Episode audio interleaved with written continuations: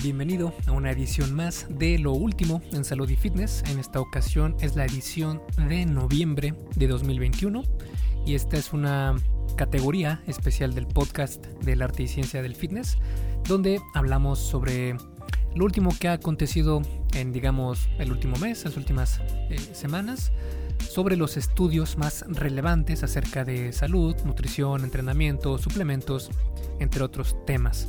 En esta ocasión vamos a estar analizando, por ejemplo, eh, cómo el ejercicio puede luchar contra el Alzheimer. Vamos a ver también cómo los comedores compulsivos o comedores emocionales tienen tal vez una fuente con el estrés. También vamos a ver sobre la restricción calórica intermitente y si es mejor o no que un déficit constante. También vamos a hablar sobre la, sobre la dieta cetogénica y el impacto de esta en el entrenamiento de fuerza. También vamos a hablar sobre el déficit calórico y la ganancia de músculo, cómo puede afectar a esta ganancia y también cómo puede afectar a la fuerza. Y por último tema en esta ocasión vamos a analizar a la creatina y cómo podría reducir el daño muscular causado por el ejercicio.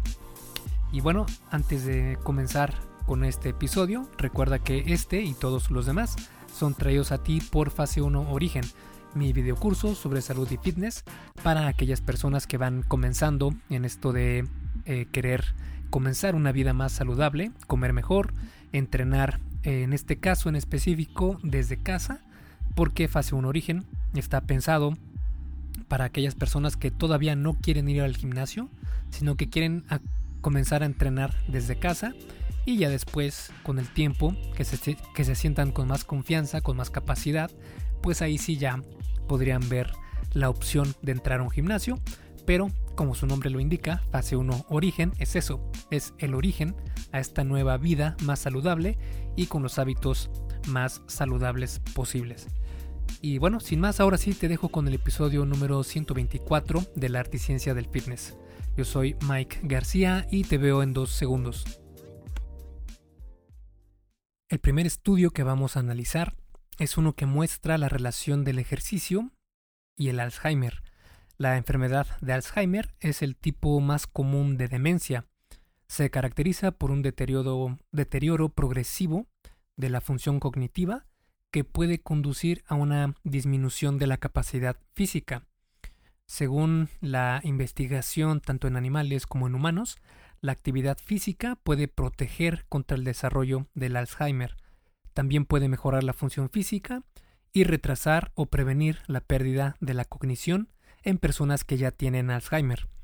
Pero los metaanálisis, que un metaanálisis, recordemos que es un estudio de estudios y es digamos que el peldaño más alto en cuanto a evidencia científica se tiene hoy en día, y los metaanálisis que exploran estos beneficios potenciales del ejercicio contra el Alzheimer tienen algunos problemas metodológicos, como la combinación de ensayos controlados aleatorios y no aleatorios, la combinación de ensayos que examinan el Alzheimer con los ensayos que examinan a otro tipo de demencia, y también los ensayos que combinan el ejercicio físico con otras terapias y no hacen una diferencia entre los tipos de ejercicio. Estos cuatro problemas que acabo de mencionar no se dieron en el metaanálisis que vamos a analizar en esta ocasión. Este metaanálisis fue de 21 ensayos controlados aleatorios y evaluó los efectos del ejercicio en comparación con un grupo que no hacía ningún ejercicio en 1.337 personas con Alzheimer. Se realizaron análisis de subgrupos para diferentes tipos de ejercicio y se, examinaron cuatro resultados. El primero fue la función cognitiva, que fue evaluada mediante la fluidez verbal, el mini examen del estado mental o MMSE por sus siglas en inglés, o la escala de evaluación de la enfermedad de Alzheimer y su subescala cognitiva. También se analizó la función física, que fue evaluada mediante la velocidad de la marcha, la prueba de marcha de 6 minutos y la prueba de Time Up and Go, el cual es un test para identificar o medir de alguna manera el riesgo de caída en adultos mayores. y también eh, la capacidad que tienen estas personas de levantarse y andar. También por eso se le conoce como get up and go, es decir, levántate y anda, y es prácticamente para saber en qué estado físico se encuentran estas personas y su riesgo a cualquier caída.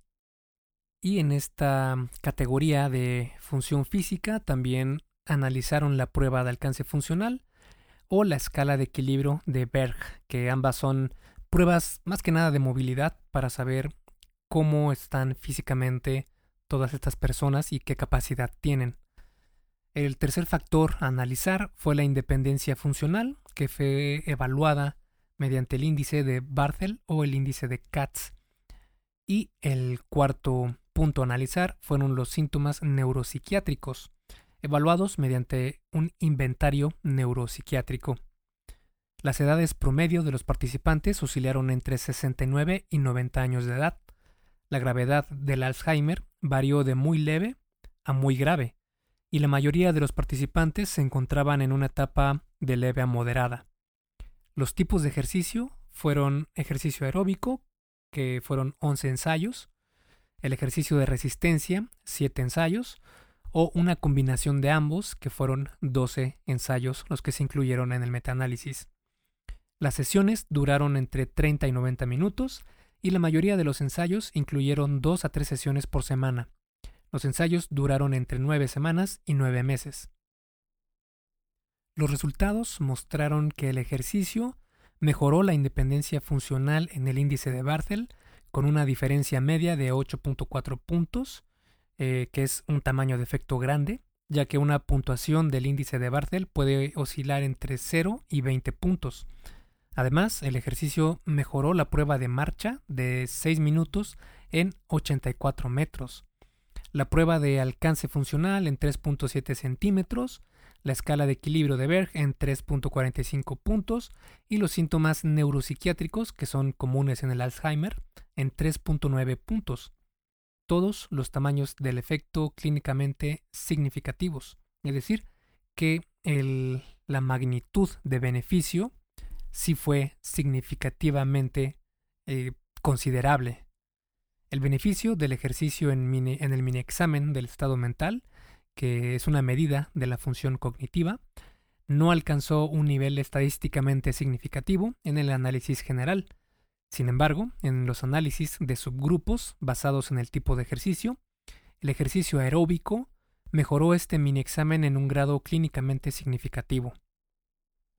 Es decir, todo esto no tenemos que eh, ir tan profundo en analizar cada resultado de estos test que les realizaron a estas personas, pero sí podemos ver el panorama general donde podemos notar que el ejercicio mejoró todas las calificaciones de estos tests que por lo general eran de movilidad básica y también de cognición y en todos mejoró con el ejercicio. Y esto también se ha visto en otros metaanálisis donde se han encontrado resultados donde el ejercicio mejora la independencia funcional y la función física en personas con Alzheimer. Por ejemplo, un metaanálisis de 2014 encontró que el ejercicio mejoró las actividades de la vida diaria y la función física, y de manera similar, un metaanálisis de 2015 encontró que la fisioterapia mejoró las actividades de la vida diaria y varias medidas de la función física, incluidos varios tests de capacidad cognitiva y física. Una revisión más de 2015 no encontró evidencia clara de que el ejercicio aliviara los síntomas neuropsiquiátricos de las personas mayores con demencia, pero esta conclusión se basó en solo un ensayo. En cambio, en cinco de los siete ensayos investigados en una revisión sistemática de 2020, respaldaron los beneficios del ejercicio sobre los síntomas neuropsiquiátricos de las personas mayores con Alzheimer. Es decir, en general, la evidencia sugiere que el ejercicio sí puede mejorar la función física, la independencia funcional y los síntomas neuropsiquiátricos en personas con Alzheimer. Además, el ejercicio aeróbico puede mejorar la función cognitiva en un grado pequeño, pero clínicamente relevante. De nuevo, esta es una forma más que nos indica, nos muestra de forma muy, muy certera cómo el ejercicio es sumamente saludable para la salud de cualquier persona y en, en, cualquier rango de edad y con cualquier tipo de enfermedad. Si puedes hacer ejercicio, créeme que es un gran, gran, gran ayudante para tu salud en general. El siguiente estudio que vamos a analizar habla sobre los comedores compulsivos y su relación con el estrés. La alimentación emocional contribuye a comer en exceso, a la obesidad y a los trastornos alimentarios. Sin embargo, los mecanismos neuronales subyacentes relacionados con la alimentación emocional permanecen sin mucha investigación. Este ensayo no aleatorizado comparó los efectos del estrés agudo sobre el cortisol, la ansiedad, la activación de, de, las regiones de recompensa del cerebro y la ingesta de alimentos ad libitum, es decir, lo que los participantes quisieran comer en la cantidad que ellos deseaban, entre 13 comedores emocionales y 15 comedores no emocionales. Los participantes completaron dos visitas de estudio programadas con una semana de diferencia, completando una prueba conocida como la prueba Maastricht, que básicamente es una forma de activar el sistema de estrés en el organismo, que ahora te voy a comentar qué fue lo que hicieron. Y lo hicieron en dos versiones, digamos, una que fue en la versión de estrés, eh, que esa fue en una visita, y en otra visita hicieron la versión de este mismo test de, de Maastricht, pero en su versión de no estrés. Durante la prueba de estrés del test de Maastricht o MAST, los participantes sumergieron una mano en agua fría durante 60 a 90 segundos por 5 veces, alternando la inmersión de la mano con una tarea de matemáticas en la que contaron hacia atrás desde el número 2043 en intervalos de 17. Si el participante cometía un error, se le indicaba que comenzara de nuevo, los instructores les dijeron a los participantes que estaban siendo grabados en video y que se desempeñaron mal al final del ensayo sin importar cuál había sido el resultado. Durante la prueba de MAST o de Maastricht eh, sin estrés, el agua estaba tibia y no se mencionó la grabación en video. También los participantes contaron hasta 25 y no recibieron comentario alguno sobre su desempeño. Durante esta prueba, los participantes también completaron el cuestionario de comportamiento alimentario holandés, que es para determinar si eran comedores emocionales o no emocionales. Inmediatamente antes y después de cada prueba MAST o Maastricht, los investigadores recolectaron muestras de sangre para evaluar el cortisol sérico y los participantes calificaron sus niveles subjetivos de ansiedad. Además, después de cada test de Maastricht, los participantes completaron una tarea conocida como el retraso del incentivo de alimentos durante la obtención de imágenes del cerebro por resonancia magnética funcional.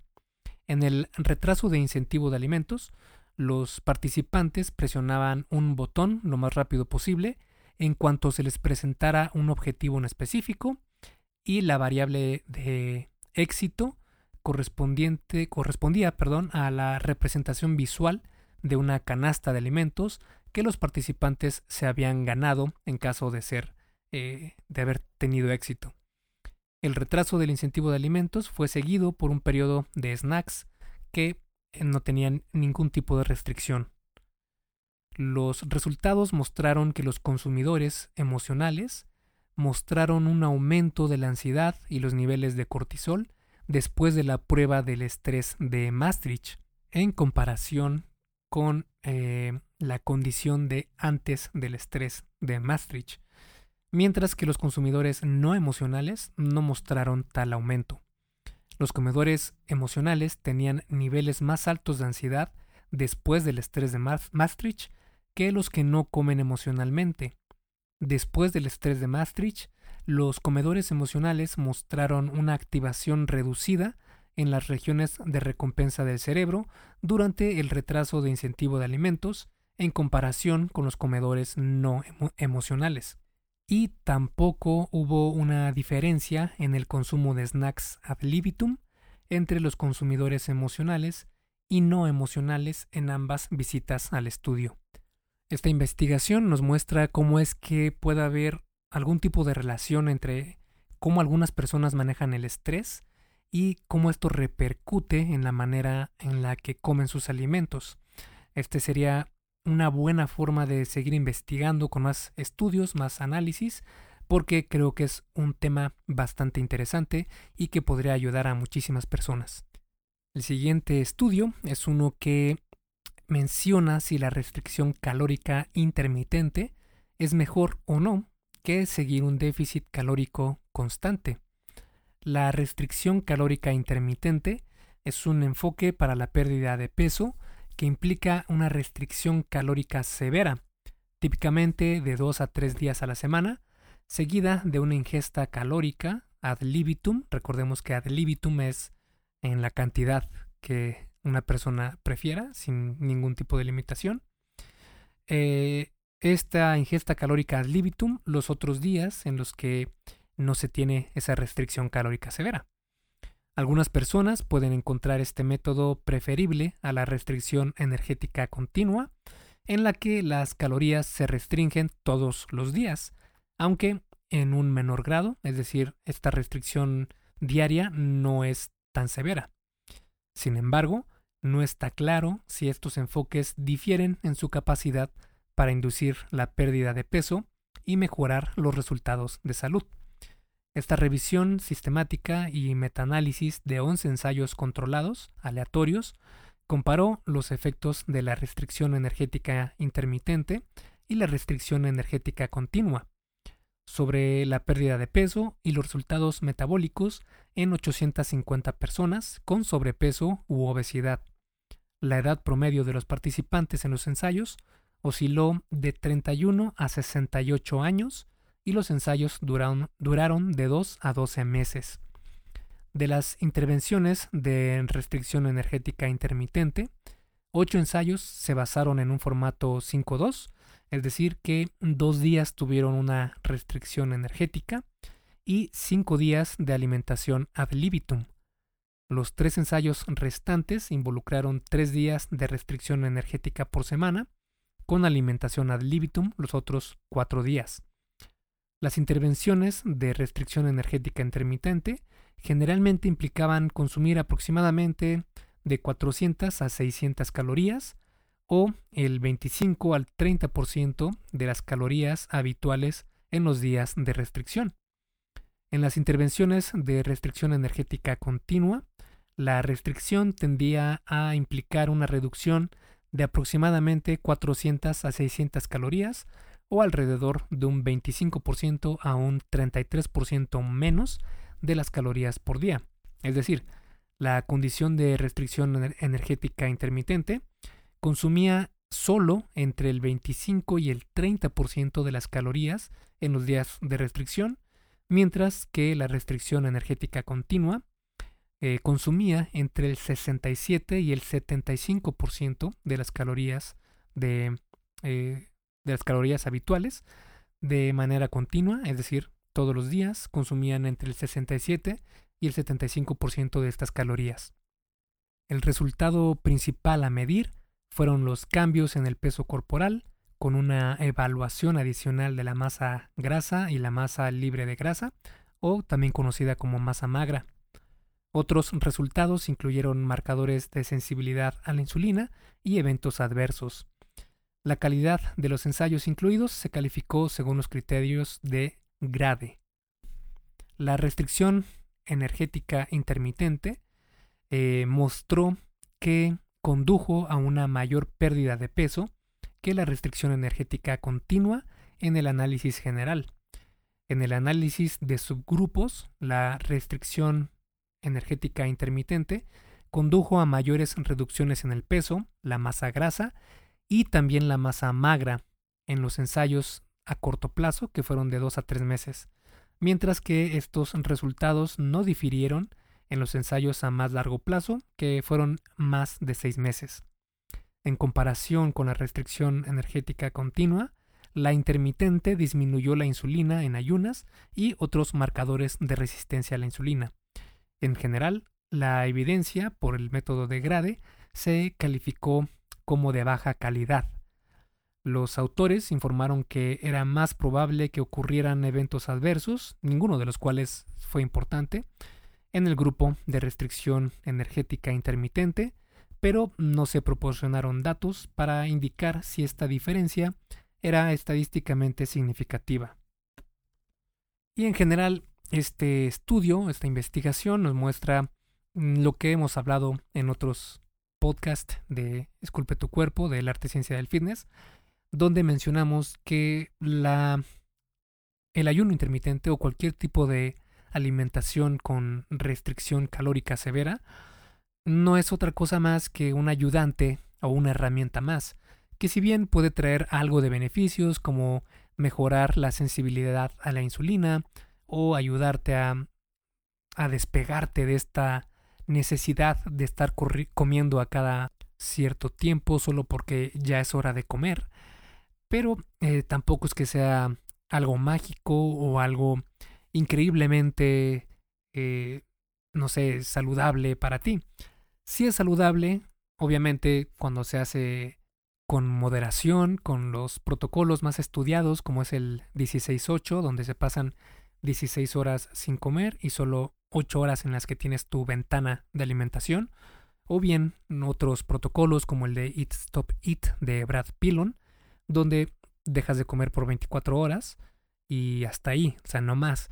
En cambio, he visto muchos protocolos que ahora están muy de moda, que es pasar 3 días en ayuno, 5 días en ayuno o más. Yo creo que esto tampoco es saludable, siempre tiene que haber algún tipo de moderación en todo lo que hagas, ningún extremo es bueno, y por lo mismo, eh, lo ideal sería sacar lo, lo, lo que te pueda beneficiar, lo bueno de cada protocolo, y eh, no tratar de pensar que por hacer más de algo, eso va a repercutir en mejores beneficios. Esto generalmente no es así, y menos aún con el ayuno. Así que generalizando lo que vimos en este estudio, sí, el ayuno puede tener algo de ventaja, pero en realidad esas ventajas son mínimas y lo que en verdad importa cuando estás intentando perder peso, intentando disminuir tu porcentaje de grasa corporal, es tener un déficit calórico y lo mejor es hacerlo de manera moderada. Hey, rápidamente, antes de seguir con el episodio, ¿me harías un favor? Si te está gustando lo que estás escuchando en este podcast, ¿puedes compartirlo en tus redes sociales? Basta con que tomes una captura de pantalla o te tomes una foto y compartas la publicación en Facebook, Instagram o en cualquier otra red social mencionando el podcast El arte y ciencia del fitness. Porque simplemente con que hagas esto, que realmente no te lleva más de un minuto, me ayudas un montón a que Esculpe tu cuerpo crezca y podamos cambiarle la vida a muchas más personas. Y si haces esto, no olvides etiquetarme en la publicación para que pueda agradecerte personalmente. En Facebook estoy como blog Esculpe tu cuerpo y en Instagram como Esculpe tu cuerpo. Vale, sigamos entonces donde nos quedamos en el episodio. Pasando a temas de entrenamiento, vamos a analizar un estudio que menciona que la dieta cetogénica puede impactar al entrenamiento de fuerza. Las dietas cetogénicas limitan la ingesta de carbohidratos, generalmente a menos de 50 gramos al día o menos del 10% de todas tus calorías del día. Esto para inducir a la cetosis. Cuando se está en cetosis, tu cuerpo usa cuerpos cetónicos, que son la acetona, el acetoacetato y el beta hidroxibutirato y esto lo utiliza en lugar de los carbohidratos o la glucosa para el combustible de las células, incluidas las células musculares. Los atletas de resistencia, como aquellos que corren un maratón, por ejemplo, pueden usar una dieta cetogénica por su efecto ahorrador de glucógeno, mientras que los atletas que buscan perder peso antes de una competencia pueden usar una dieta cetogénica para suprimir su apetito y vaciar sus reservas de glucógeno. Pero, ¿y si quieres ganar fuerza y desarrollar músculo? Entonces eh, se realizó esta revisión narrativa de nueve ensayos controlados aleatorios, con un total de 188 personas sanas y con experiencia entrenando, para intentar resolver precisamente a esta pregunta de cómo afecta la dieta cetogénica a la ganancia de músculo y de fuerza. Esta revisión resumió la evidencia sobre los efectos de las dietas cetogénicas en la composición corporal, esto es, el peso corporal, la masa grasa y la masa muscular, y también analizaron varias medidas de fuerza o de potencia muscular. Los resultados mostraron que, con respecto a la composición corporal, los autores muestran evidencia de que las dietas cetogénicas promueven la pérdida de peso en la población general a través de la supresión del apetito, causada por la cetosis y un aumento en la ingesta de proteínas. Y también eh, muestran que hay un agotamiento del glucógeno. Luego mencionan un metaanálisis de 2021 que encontró que las dietas eh, cetogénicas reducían el peso corporal, la masa grasa y la masa libre de grasa, más que otras dietas.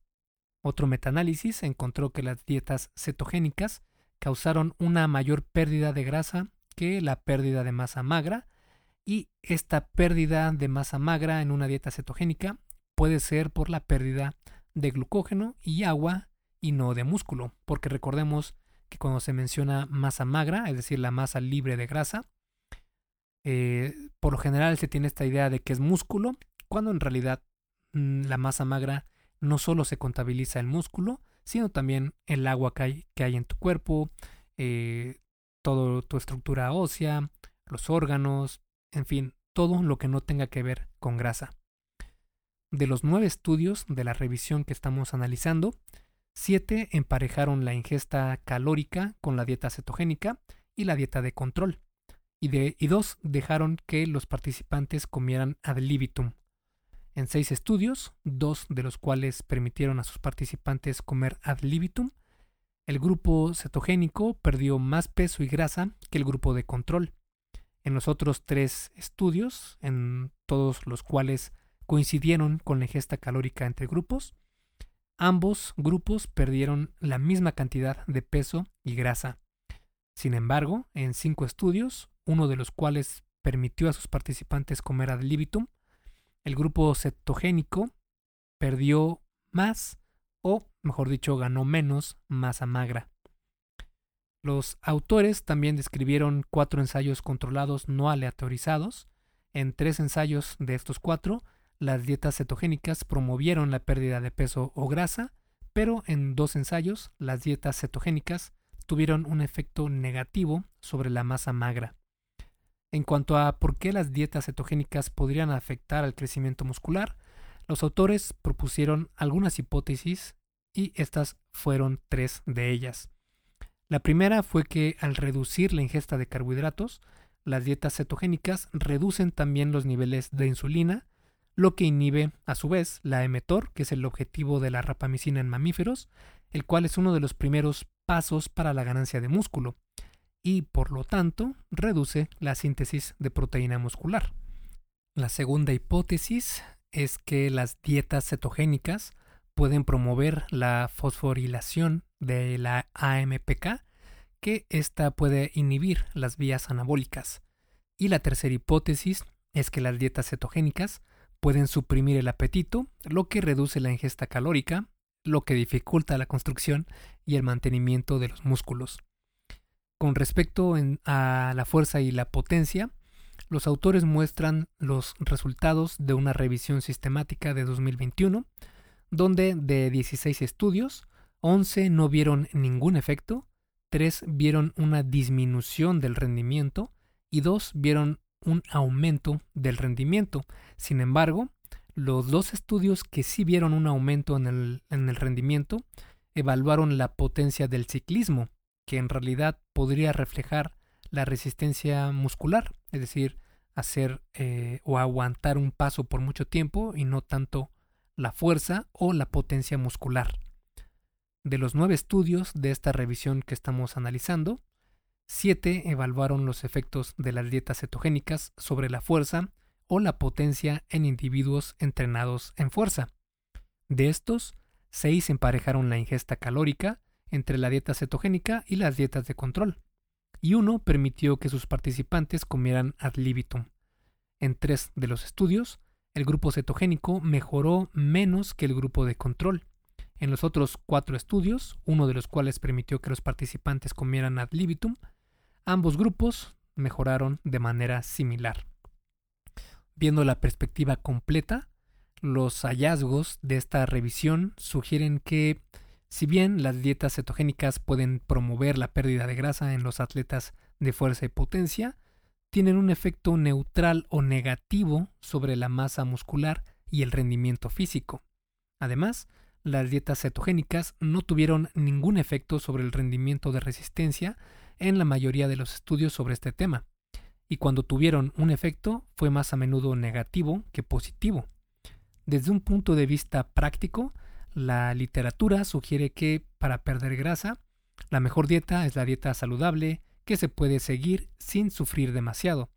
En este sentido, alguna evidencia sugiere que las personas con menor sensibilidad a la insulina eh, o mayor resistencia a la insulina tienen más probabilidades de adherirse a una dieta baja en carbohidratos que las personas con mayor sensibilidad a la insulina o menor resistencia a la insulina. Este último podría intentar probar una dieta baja en grasas. De nuevo regresamos a lo que he platicado un poco en mi blog esculpetucuerpo.com sobre la dieta cetogénica, que sí puede ser un aliado para ciertas personas, para ciertas eh, afecciones tal vez de salud, pero definitivamente si estás saludable, si no tienes ninguna afección de salud, no tienes por qué intentar hacer esta dieta porque en realidad eh, no te va a ayudar mucho para la ganancia de músculo ni para tu desempeño físico. Si quieres conocer más sobre este tema, escribí un artículo donde explico un poco más los argumentos sobre la dieta cetogénica en esculpetucuerpo.com, en el buscador, pon dieta cetogénica y te va a aparecer el artículo que escribí sobre el tema. El siguiente estudio nos menciona que un déficit calórico puede obstaculizar la ganancia de músculo, pero no de fuerza. Existe un reconocimiento cada vez mayor de los efectos negativos para la salud de la deficiencia energética, incluida la supresión de las hormonas reproductivas y metabólicas, que pueden conducir a resultados como el deterioro de la salud ósea. Obviamente hablando de restricción calórica severa y por lapsos muy grandes de tiempo. Además, la producción de hormonas anabólicas como el factor de crecimiento similar a la insulina 1 o IGF-1 y la síntesis de proteína muscular se suprimen mediante la restricción de energía. Sin embargo, existe un conocimiento limitado de las respuestas del entrenamiento de resistencia durante un estado de deficiencia energética. Este metaanálisis entonces investigó el efecto del entrenamiento de resistencia realizado con un déficit de energía y cómo impacta a la masa magra, que, como platicábamos antes, es eh, la masa que no tiene grasa, y cómo también repercute en las adaptaciones de fuerza. Para su inclusión, los estudios debían contener al menos tres semanas de entrenamiento de resistencia realizado al menos dos veces por semana sin entrenamiento aeróbico concurrente, es decir, en la misma sesión. Además, la masa magra tuvo que evaluarse mediante el DEXA Scan, que es un aparato donde te acuestas y miden, eh, digamos que es el estándar de oro al día de hoy, donde te miden el porcentaje de grasa corporal, de musculatura, de masa ósea, entre, otros, entre otras características, que si bien tiene eh, algunas deficiencias, al día de hoy es lo más cercano que tenemos de poder analizar de una forma, digamos, comercial hasta cierto punto, eh, tu porcentaje de grasa corporal y de músculo. Y la fuerza se midió mediante una prueba de repetición máxima o una contracción voluntaria máxima, pero no se hicieron pruebas de resistencia muscular de menor intensidad. Se realizaron dos análisis separados, el análisis A y el B. El análisis A, que fue un análisis cuantitativo, contenía siete ensayos controlados aleatorios en los que al menos un grupo realizaba entrenamiento de resistencia en un déficit de energía y otro grupo realizaba entrenamiento de resistencia sin un déficit energético. Hubo 282 participantes en total en este análisis A, con una edad promedio de 60 años. En el análisis B, que fue un análisis cualitativo, contenía 52 estudios con un grupo que realizaba entrenamiento de resistencia con déficit de energía o sin déficit de energía. Los grupos de diferentes estudios se emparejaron según las similitudes entre los participantes y las intervenciones. Hubo 1.213 participantes en total en este análisis B, con una edad promedio de 51 años. Los análisis A y B se combinaron en una metaregresión para examinar la relación entre la magnitud del déficit de energía y los cambios en la masa corporal magra. Los resultados mostraron que en el análisis A, la masa magra aumentó cuando el entrenamiento de resistencia se realizó sin un déficit de energía, en comparación con un déficit energético. Pero no hubo diferencias entre los grupos para las adaptaciones de fuerza. En el análisis B, el entrenamiento de resistencia con un déficit de energía resultó en una reducción trivial en la masa magra, mientras que la masa magra aumentó sin un déficit de energía, aunque el tamaño de efecto fue pequeño. Sin embargo, hubo grandes efectos positivos sobre la fuerza en ambos grupos.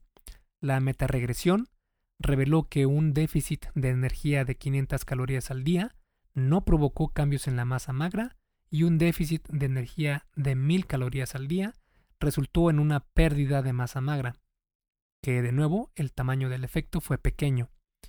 El índice de masa corporal también fue un moderador significativo de los cambios de masa magra, es decir, los participantes con un índice de masa corporal más alto ganaron menos masa magra con el entrenamiento de resistencia. En la práctica, estos resultados sugieren que las personas que buscan ganar masa magra deben evitar déficits energéticos prolongados, mientras que las personas que intentan perder grasa corporal mientras mantienen la mayor cantidad de masa magra posible deben abstenerse de déficits energéticos superiores a 500 calorías al día. Como nota, los covariables o las covariables evaluadas para comprender mejor la relación entre un déficit de energía y la masa magra y las adaptaciones de fuerza no incluyeron la ingesta de proteínas, que eh, es muy sabido, tiene una gran influencia en los resultados de masa magra durante los periodos de restricción energética.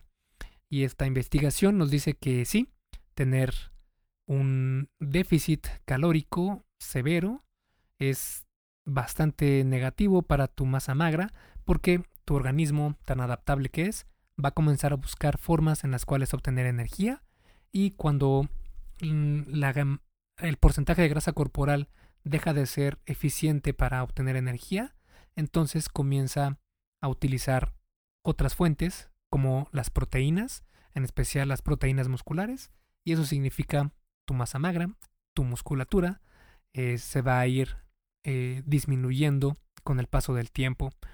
Por eso es mucho mejor tener un déficit controlado, moderado.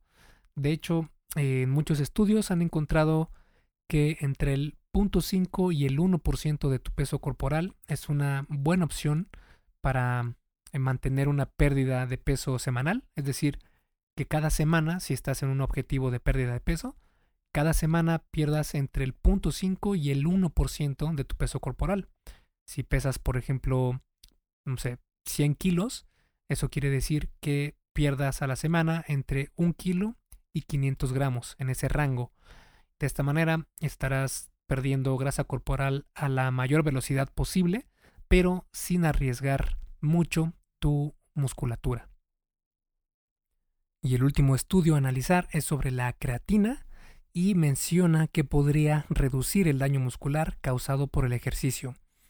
La creatina está presente de forma natural en la carne y el pescado y se sintetiza de forma endógena en el hígado a partir de los aminoácidos glicina, metionina y arginina. La creatina también es un suplemento muy popular entre los atletas debido a su capacidad para aumentar el rendimiento del ejercicio de alta intensidad y la ganancia muscular. Otra forma en que la creatina podría mejorar las adaptaciones al ejercicio es mejorando la recuperación, pero relativamente pocos estudios han investigado este resultado.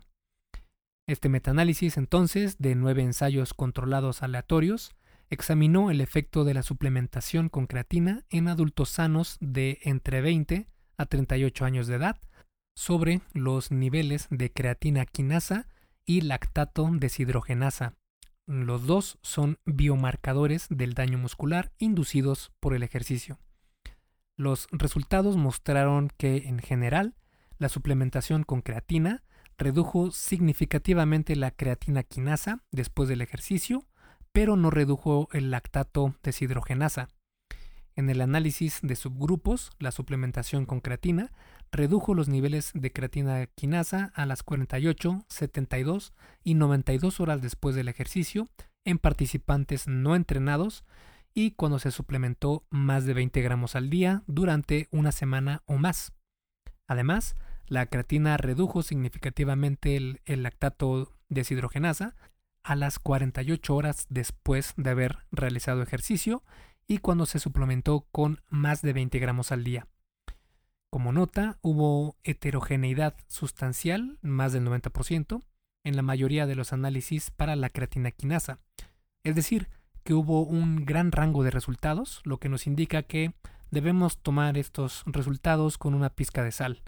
Además, ninguno de los estudios incluidos cegó a los investigadores, lo que se conoce como un estudio doble ciego, donde tanto participantes como investigadores están cegados, no saben quién consumió qué y solo un estudio cegó a los participantes, por lo que el efecto placebo pudo haber jugado un factor importante en estos resultados, que como sabemos el efecto placebo es muy, muy poderoso para nosotros como seres humanos. Eh, y si quieres conocer más sobre el impacto y la magnitud que tiene el efecto placebo, puedes ir a esculpetucuerpo.com diagonal placebo y ahí te va a aparecer un artículo donde te explico lo increíble que es este efecto, que a mí siempre que leo sobre este efecto me llama mucho la atención porque es muy interesante. Y eh, bueno, sobre este tema de la creatina, eh, regresamos a lo que muchos sabemos sobre la creatina, que es el mejor suplemento y el más seguro y el más estudiado para la ganancia de fuerza y músculo al día de hoy. Si quieres conocer más sobre la creatina y todos los beneficios que ésta puede traer a tu entrenamiento, puedes ir a esculpetucuerpo.com diagonal creatina y ahí vas a encontrar el artículo que escribí sobre este tema. Y bueno, hasta aquí ha llegado este episodio del arte y ciencia del fitness. Espero que te haya parecido interesante y que hayas aprendido algo para aplicar en tu entrenamiento o bien en tu nutrición para mejorar tu salud. Esculpe tu vida, comienza con tu cuerpo. Y hasta aquí el episodio del podcast de hoy. ¿Te gustó? Si es así, déjame una calificación y tu opinión en Apple Podcast. Es muy sencillo y no te lleva mucho tiempo. Con esto me ayudas a que el podcast suba en el posicionamiento de Apple y así podamos llegar a más personas. Si tienes alguna duda o sugerencia, puedes mandarme un email a contacto arroba esculpetucuerpo.com. Veo absolutamente todo lo que me llega al mail y respondo personalmente a todos. Puedo tardarme un poco por la cantidad de mensajes que recibo al día, pero ten por seguro que sí te responderé. Gracias por escuchar el podcast de la arte y ciencia del fitness y espero haberte ayudado a aclarar algunas de tus dudas. Y antes de irnos, si te gustó el episodio, entonces probablemente también te guste el checklist que hice para saber si estás haciendo lo correcto para ver resultados en el gym. Si no estás viendo los resultados que quieres, se puede deber a varios factores. Este checklist funciona como una guía para que veas dónde puedes mejorar y poder seguir progresando. Es completamente gratis y puedes bajarlo en esculpetucuerpo.com diagonal lista. Me despido y nos vemos en el siguiente podcast.